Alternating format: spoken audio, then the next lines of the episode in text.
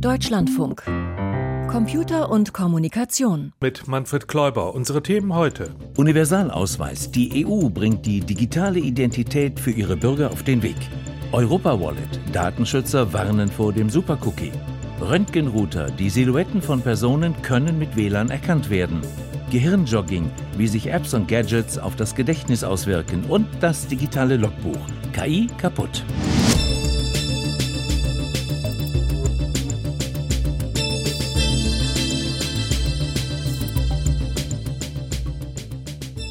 Datenschützerinnen und Datenschützer in der EU warnen aktuell vor einem Supercookie. Dazu, so befürchten sie, könnten jene digitalen Brieftaschen führen, die die Europäische Union als sogenannte Wallets einführen will.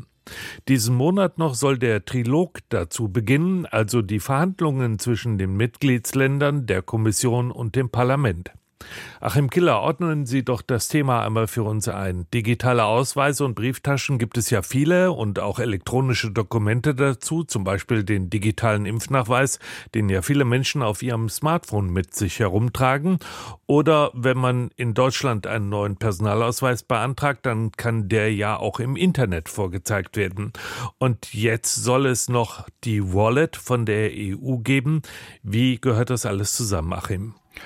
Ja, das sollte alles rein. Impfnachweis, Führerschein, die Mitgliedsausweise vom Automobilclub und vom Sportverein, Bank- und Rabattkarten, Bibliotheksausweis, Bahn und Fahrkarten. Derzeit trägt man das meiste davon noch in Form von Plastik mit sich herum und da steht dann drauf, auf den meisten Plastikkarten, dass diese nur in Verbindung mit einem amtlichen Lichtbildausweis gültig sind. Und deshalb soll da auch so ein amtlicher Ausweis rein. Das ist von Mitgliedsland zu Mitgliedsland verschieden. In Deutschland wird es der Personalausweis mit mittlerweile automatisch freigeschalteter EID mit elektronischem Identitätsnachweis. Gibt seit 2010, ist anerkannt gut, wird aber kaum genutzt. Vielleicht wäre ein Personalausweis auf dem Smartphone beliebter, hat man in Deutschland auch probiert, dann aber aufgeschoben. Der Führerschein auf dem Handy ist auch so ein Projekt, das in Stocken geraten ist. Das alles könnte jetzt wieder kommen, europaweit einheitlich geregelt in der EIDAS-Verordnung, die die Electronic Identification Authentication und Trust Services reguliert. EIDAS 2.0 nennt sich die Novelle. Das hört sich doch eigentlich gut an. Das würde doch helfen, die Brieftaschen aus Leder etwas dünner zu machen. Ja, und ein bisschen Ordnung auf das Smartphone könnte die EU-Wallet dann auch noch bringen. Ja, schon, aber es drohen halt auch Gefahren für die Privatsphäre. Ich möchte beispielsweise nicht, dass meine Krankenversicherung die mir wegen meiner vorbildlichen gesunden Lebensweise einen Beitragsbonus gewährt, dass die erfährt, wie viele Treuepunkte ich bei meinem Tabakhändler habe. Und das Internetforum, auf dem ich politisch diskutiere, das braucht auch nicht zu wissen, wie ich wirklich heiße. Also, die Informationen in der Wallet müssen gegeneinander abgeschottet sein und vor allem darf nicht jeder, dem ich meinen Ausweis vorzeige, auf alle Informationen zugreifen können. Ja, und das wollen tatsächlich viele auf diese Informationen in der künftigen Europa-Wallet zugreifen können. Jedenfalls ist das Vorhaben von den Wirtschaftsverbänden einhellig begrüßt worden. Unternehmen und die öffentlichen Hände erhoffen sich niedrige Kosten und zuverlässigere Informationen. Relying Parties nennt sie der Gesetzentwurf, also jene Institutionen, die auf eine europaweite digitale Brieftasche setzen und die Dokumente darin akzeptieren wollen. Also Relying Parties sind gemäß dem Gesetzesentwurf der EU-Kommission all jene, die diese Wallet, diese European Digital Identity Wallet verwenden wollen. Das werden einerseits Staaten sein mit ihren E-Government-Anwendungen, aber eben auch privatwirtschaftliche Firmen. So Thomas Lohninger, Geschäftsführer der österreichischen Datenschutzorganisation Epicenter.works. Relying Parties, also betroffene Parteien, sieht er in fast allen Bereichen öffentlicher und privater Dienstleistungen. Denn das System ist wirklich horizontal angesiedelt und soll von ÖPNV über Banken, Versicherungen, Kreditauskunfteien wie die Schufa, aber eben auch Big Tech-Konzerne wie Facebook, Google oder Amazon zur Anwendung kommen. Die einschlägigen Internetkonzerne sollen sogar verpflichtet werden, einen digitalen EU-Ausweis als sichere Login-Methode zu akzeptieren. Eine Verpflichtung, der diese Unternehmen gerne nachkommen dürften. Denn sie ermöglicht es, zumindest technisch, große Datensammlungen mit offiziell beglaubigten Nutzernamen und Adressen quasi zu veredeln. Generell erwartet Thomas Lohninger, dass man nach Einführung der EU-Wallet häufiger nach seinem Ausweis gefragt wird als bisher. Ja, mit dieser Technik wird es sehr leicht möglich, Ausweiszwang in allen möglichen Online- und Offline-Szenarien noch viel einfacher als bisher durchzusetzen. So droht etwa eine Klarnamenpflicht für Social-Media-Plattformen. Sowohl Unternehmen als auch staatliche Stellen haben ein Interesse daran. Unternehmen wegen der veredelten Daten und der Staat, weil er dann Beleidigungen und Drohungen im Netz wirksamer sanktionieren könnte. Bislang allerdings sind alle Versuche, Klarnamen vorzuschreiben, an den Kosten gescheitert. Einen digitalen Ausweis aus einer EU-Wallet zu ziehen und vorzuzeigen, kostet hingegen nichts. Das ist so die große Gefahr durch EIDAS 2. Wenn es so einfach und billig wird, uns auszuweisen, dann könnten wir eben auch wirklich an allen möglichen Stellen dazu gezwungen werden, uns zu identifizieren. Generell hält Lohninger es für problematisch, wenn ein hoheitlicher Akt wie eine Ausweiskontrolle mit alltäglichen Dingen wie Shoppen oder Chatten vermischt wird. Gewisse Dinge sollen auch einfach nicht für Wald- und Wiesenanwendungsfälle der Wirtschaft zur Verfügung stehen. Vor allem Bequemlichkeit verspricht ja die kommende europäische Wallet, aber es drohen auch Gefahren für die Privatsphäre der Nutzerinnen und Nutzer. Ach, inwieweit ist das Projekt eigentlich gediehen? Wann wird man denn sehen können, wie sich die Wallet im praktischen Einsatz so macht? Also der noch anstehende Teil des Gesetzgebungsprozesses, der ist überschaubar. Die EIDAS-Verordnung geht jetzt in den Trilog. Und was Kommission, Parlament und die Mitgliedstaaten da aushandeln, das wird dann vom Parlament noch einmal formal beschlossen. Das ist dann der endgültige Gesetzestext. Der soll bis Jahresende stehen. Aber wie die Wallet in der Praxis funktioniert und ob sie überhaupt funktioniert, dafür ist nicht allein der Gesetzestext maßgeblich. Wieso? Wer entscheidet da noch drüber? Die Mitgliedstaaten. Die entscheiden darüber, wie die EIDAS-Verordnung umgesetzt wird. Die führen sie nicht einfach aus, europaweit einheitlich, sondern sie gestalten mit. Europaweit, aber verschieden. Also es wird den Einzelstaaten überlassen bleiben, welche Anwendungen sie für die Wallet zulassen und welche Daten die Anwendungen dann abgreifen dürfen. Also ob der Spirituosenhändler mein genaues Geburtsdatum auslesen kann, für Marketingzwecke kriegt man eine Glückwunschkarte mit Gutschein und dem Hinweis auf die Genüsse des Lebens, oder ob der Spirituosenhändler nur erfährt, dass ich alt genug bin, um bei ihm einkaufen zu dürfen. Und das ist problematisch, denn die Staaten haben sehr unterschiedliche Auffassungen darüber, was datenschutzkonform ist. Irland beispielsweise. Irland hat zumindest in der Vergangenheit Datenschutzinteressen den wirtschaftlichen Interessen, die das Land mit Facebook verfolgt, untergeordnet.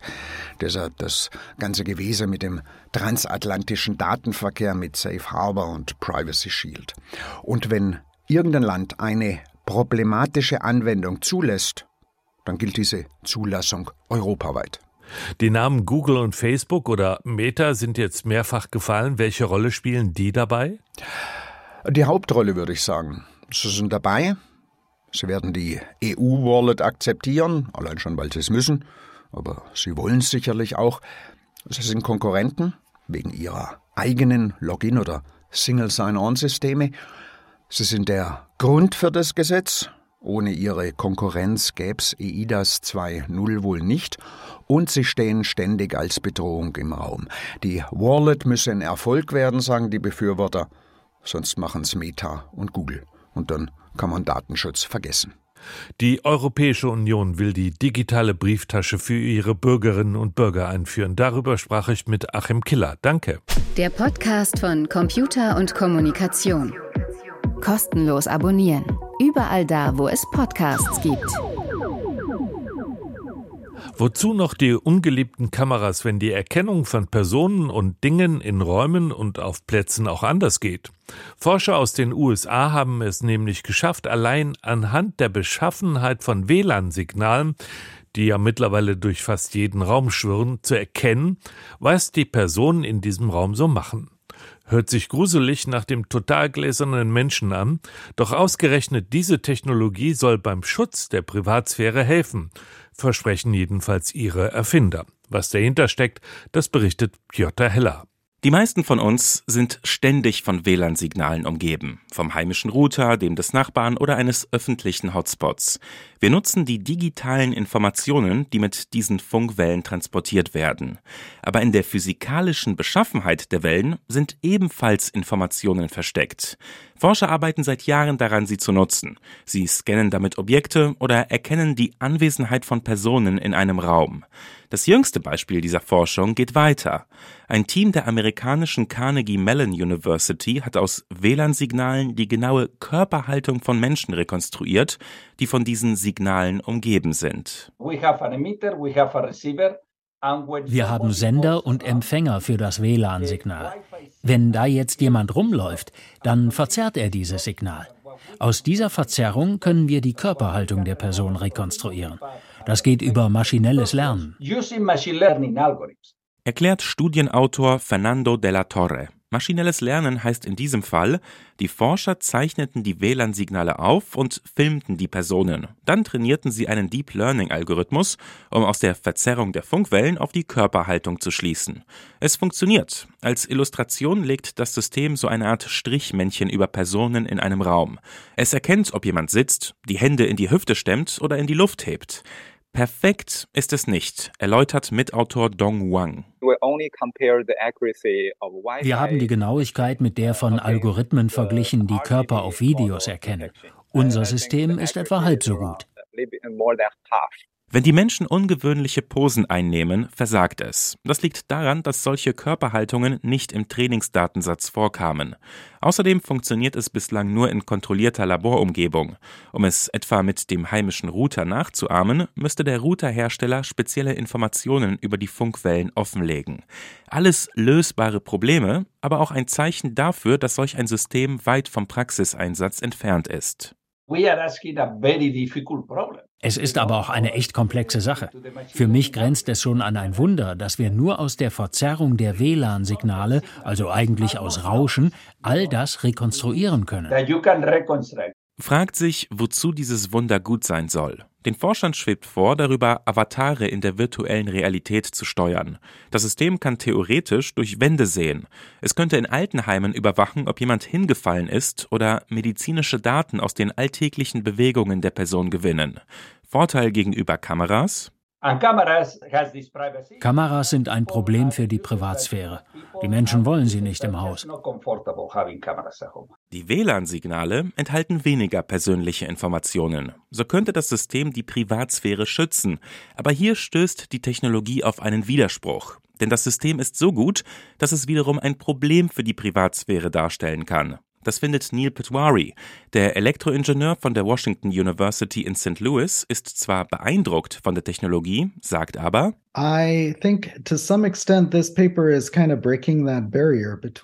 diese Studie verschiebt die Grenze zwischen identifizierbarer und nicht identifizierbarer Information.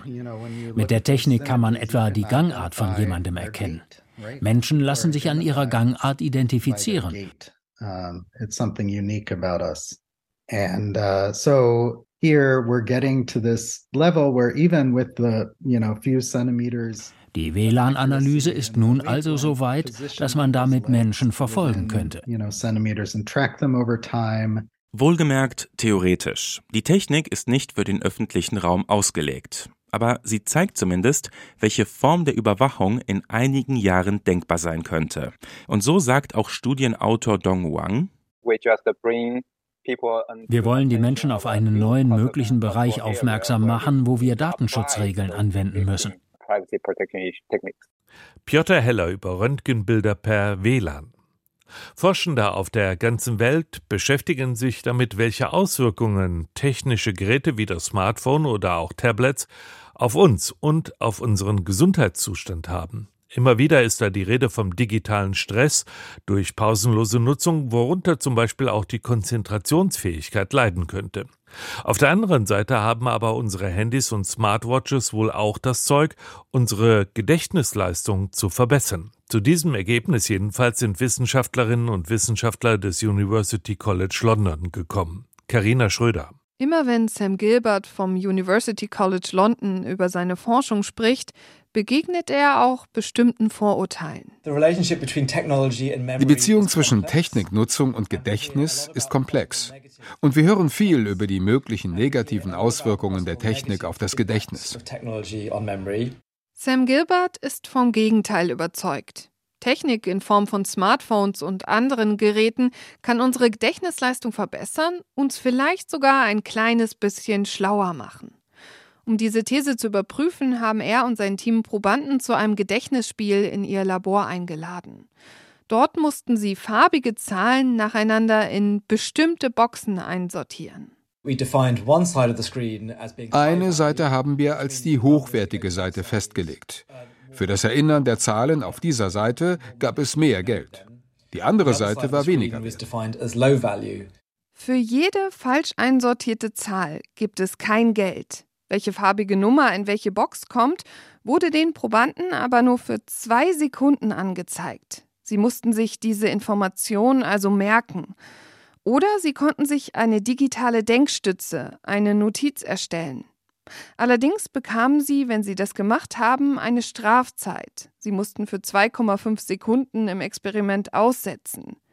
Wenig überraschend. In rund der Hälfte der Zeit nutzten die Teilnehmer die digitale Erinnerung, um sich jene Zahlen zu merken, die viel Geld bringen. Die konnten sie sich dann auch ein bisschen besser merken als ohne Erinnerung. Aber Menschen, die glauben, ein schlechtes Gedächtnis zu haben, nutzen Gedankenstützen, obwohl sie eigentlich über ein gutes Erinnerungsvermögen verfügen. Die eigene Einschätzung ist also wichtig bei der Frage, ob wir diese Strategien nutzen. Und noch etwas ist interessant. Die Konsequenz? Sie haben sich Informationen, die weniger Geld einbringen, selbst gemerkt einfach weil sie im Gedächtnis Platz dafür hatten. Kapazitäten im Gehirn freimachen, um Neues zu speichern. Dieser einfache Zusammenhang leuchtet auch Kevin Ligeri, Philosoph und Historiker der TU Darmstadt ein.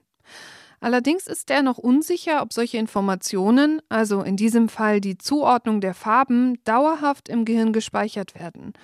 Also ob es einen echten Lerneffekt gibt. Das Problem ist nun, dass dieses Lernen ein technisches Lernen ist und natürlich nicht das menschliche Lernen in seiner Komplexität und Qualität als Ganzes fassen kann oder abbilden kann. Mit einem Team beschäftigt sich Kevin Nigeri damit, wie Technik unser Lernen verändert hat. Auch Katharina Scheiter, Professorin für digitale Bildung an der Universität Potsdam, befürchtet, dass vor allem die ausgelagerten Informationen schnell in Vergessenheit geraten. Einmal extern ausgelagert, dann beschäftigt man sich nicht mehr damit. Wenn ich mir den Einkaufszettel schreibe, dann muss ich nicht mehr selber daran denken. Ich muss eben dann auch nur aufpassen, dass ich den Einkaufszettel auch wirklich dabei habe. Für nachhaltiges Lernen, das auch eng mit Erinnern verknüpft ist, hilft uns das Auslagern von Informationen auf technische Geräte also vermutlich nicht unbedingt. Im Lernalltag brauchen die Geräte immer eine richtige Funktion, sagt Bildungsexpertin Scheiter. VR-Brillen können zum Beispiel im Unterricht helfen, Kindern Dinge auch visuell begreiflich zu machen.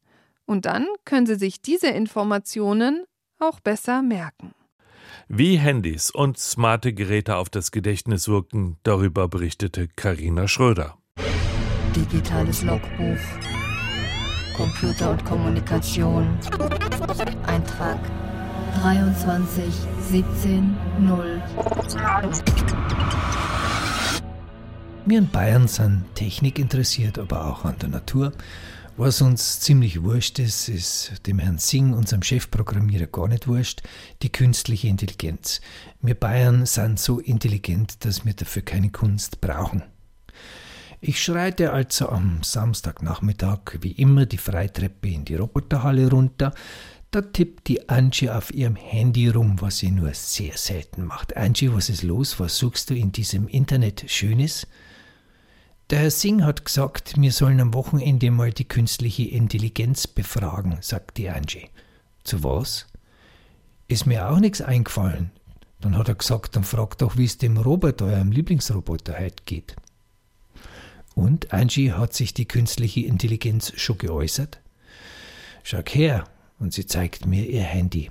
Da hat die künstliche Intelligenz sich also schon geäußert. Robert steht da, ist an diesem Samstag anders, er ist kaputt und wir müssen ihn reparieren. So ein Schmarrn, dem Robert geht's doch blendend. Robert, dir geht's doch blendend, oder? Selbstverständlich, antwortet der Robert Robert. Und Angie fantasiert die künstliche Intelligenz noch weitere Lügen und Unwahrheiten. Naja, sie sagt, während wir ihn reparieren, Angie, der ist doch gar nicht kaputt, sagt die künstliche Intelligenz. Sie denkt halt, er ist kaputt und wir reparieren ihn jetzt und fragen uns dabei, ob er mehr als eine Maschine ist. Es ist beunruhigend zu denken, dass wir uns zu einer Maschine hingezogen fühlen können, sagt alles die künstliche Intelligenz. Künstliche Intelligenz, ruft die Angie in ihr Handy nein, der Robot ist nicht kaputt. Und die künstliche Intelligenz antwortet, ich bin nur ein Chatbot. Und was weiß ich schon über eure Gefühle zu eure Roboter? Digitales Logbuch. Name Schönherr Maximilian. File closed.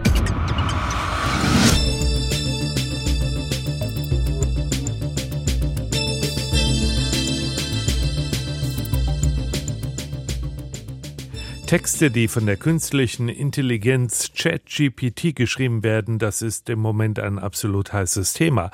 Aber jetzt gibt es ein offizielles Erkennungstool. Das jedenfalls ist unsere erste Meldung im Info-Update von und mit Lucian Haas. Die Firma OpenAI hat einen sogenannten Classifier entwickelt.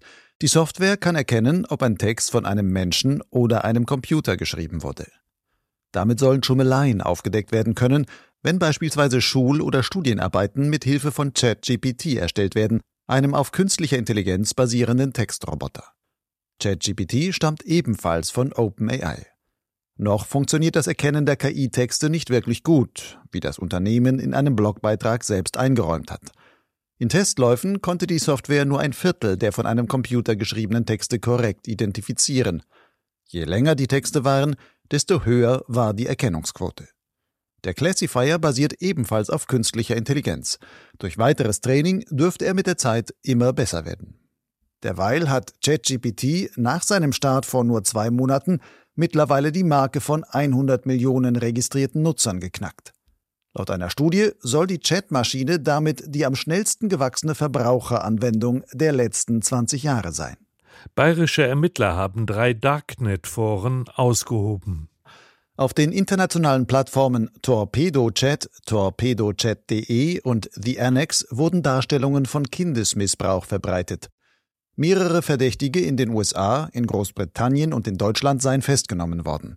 Das teilten das Bayerische Landeskriminalamt und die Zentralstelle Cybercrime in Bamberg mit. Es handelt sich um den Administrator und mehrere Moderatoren der Foren. Alle drei Darknet-Plattformen sind seither nicht mehr erreichbar. In den Chatforen sollen mehrere tausend Nutzer aus dem In- und Ausland aktiv gewesen sein.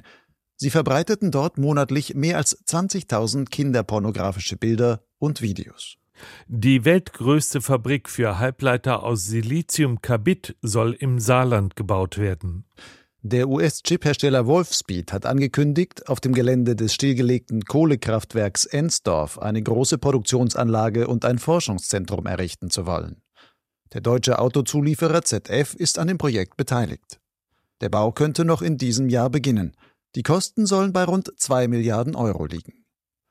Aus Siliziumkarbid werden effiziente Leistungshalbleiter wie Schalttransistoren und Dioden gefertigt. Diese benötigen bei gleicher Leistung weniger Kühlung als vergleichbare Halbleiter auf reiner Siliziumbasis. Zum Einsatz kommen solche Chips unter anderem in starken Elektromotoren für Fahrzeuge oder in den Wechselrichtern von Solarkraftwerken und Batteriespeichern.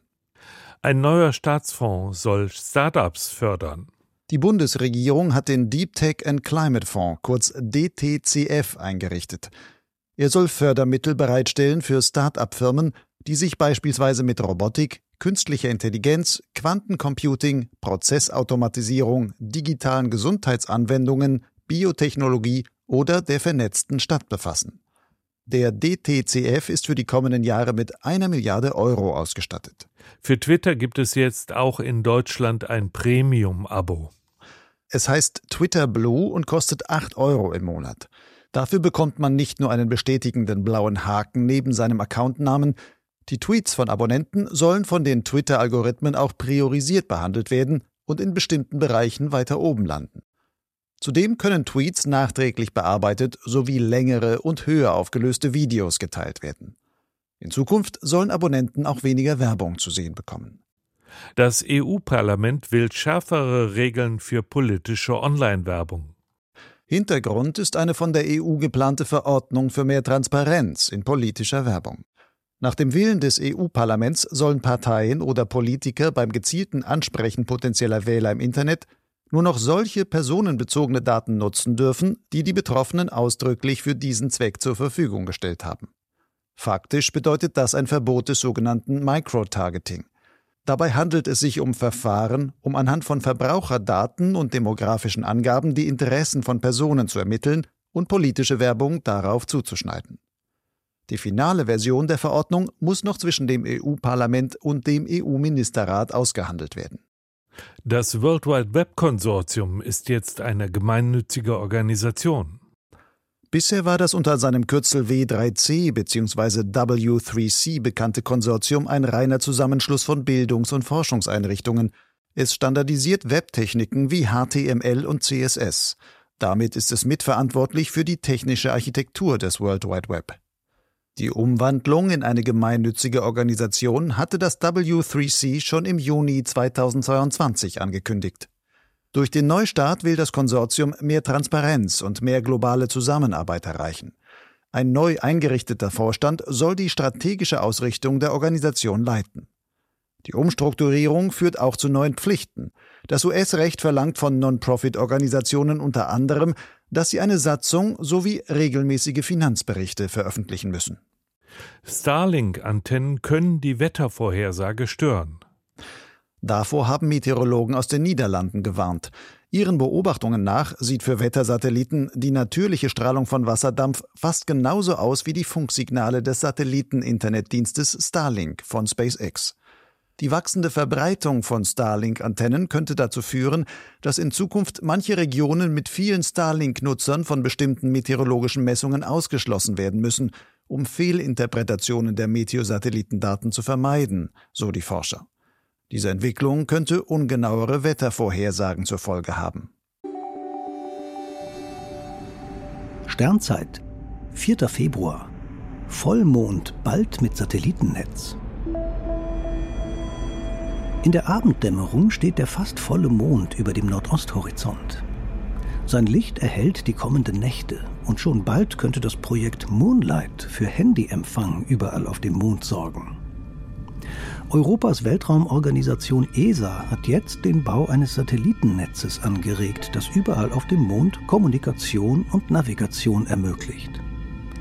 Künftige Missionen müssten dann nicht mehr selbst die technische Ausstattung mitführen, um Daten zur Erde zu übertragen oder sich auf dem Mond zurechtzufinden. Moonlight heißt Mondlicht, aber auch Mondleicht. Denn wenn dieses Satellitennetz vorhanden ist, könnten sich die lunaren Sonden auf die wissenschaftlichen Instrumente beschränken und auf den Ballast der Kommunikationstechnik verzichten. Alle Mondmissionen könnten diese Dienste gegen Bezahlung nutzen ähnlich wie man für ein Handy auf der Erde bezahlt. Mit guter Datenübertragung könnten robotische Mondfahrzeuge schnell längere Strecken zurücklegen. Da die Moonlight-Satelliten den Mond umkreisen, decken sie auch die Rückseite des Mondes ab. Dort ließen sich Radioteleskope aufbauen, die ungestört von irdischen Funksignalen in die Tiefen des Weltalls horchen. Allerdings müssen die Satelliten dafür ihre eigene Störstrahlung gut abschirmen sonst hätten Radioastronominnen und Astronomen schnell auf der Mondrückseite die gleichen Probleme wie auf der Erde. Bisher ist das Satellitennetz nicht mehr als eine kühne Idee, aber vielleicht stehen wir in gut zehn Jahren im Licht eines Moonlight-Mondes. Soweit Computer und Kommunikation mit Manfred Kläuber.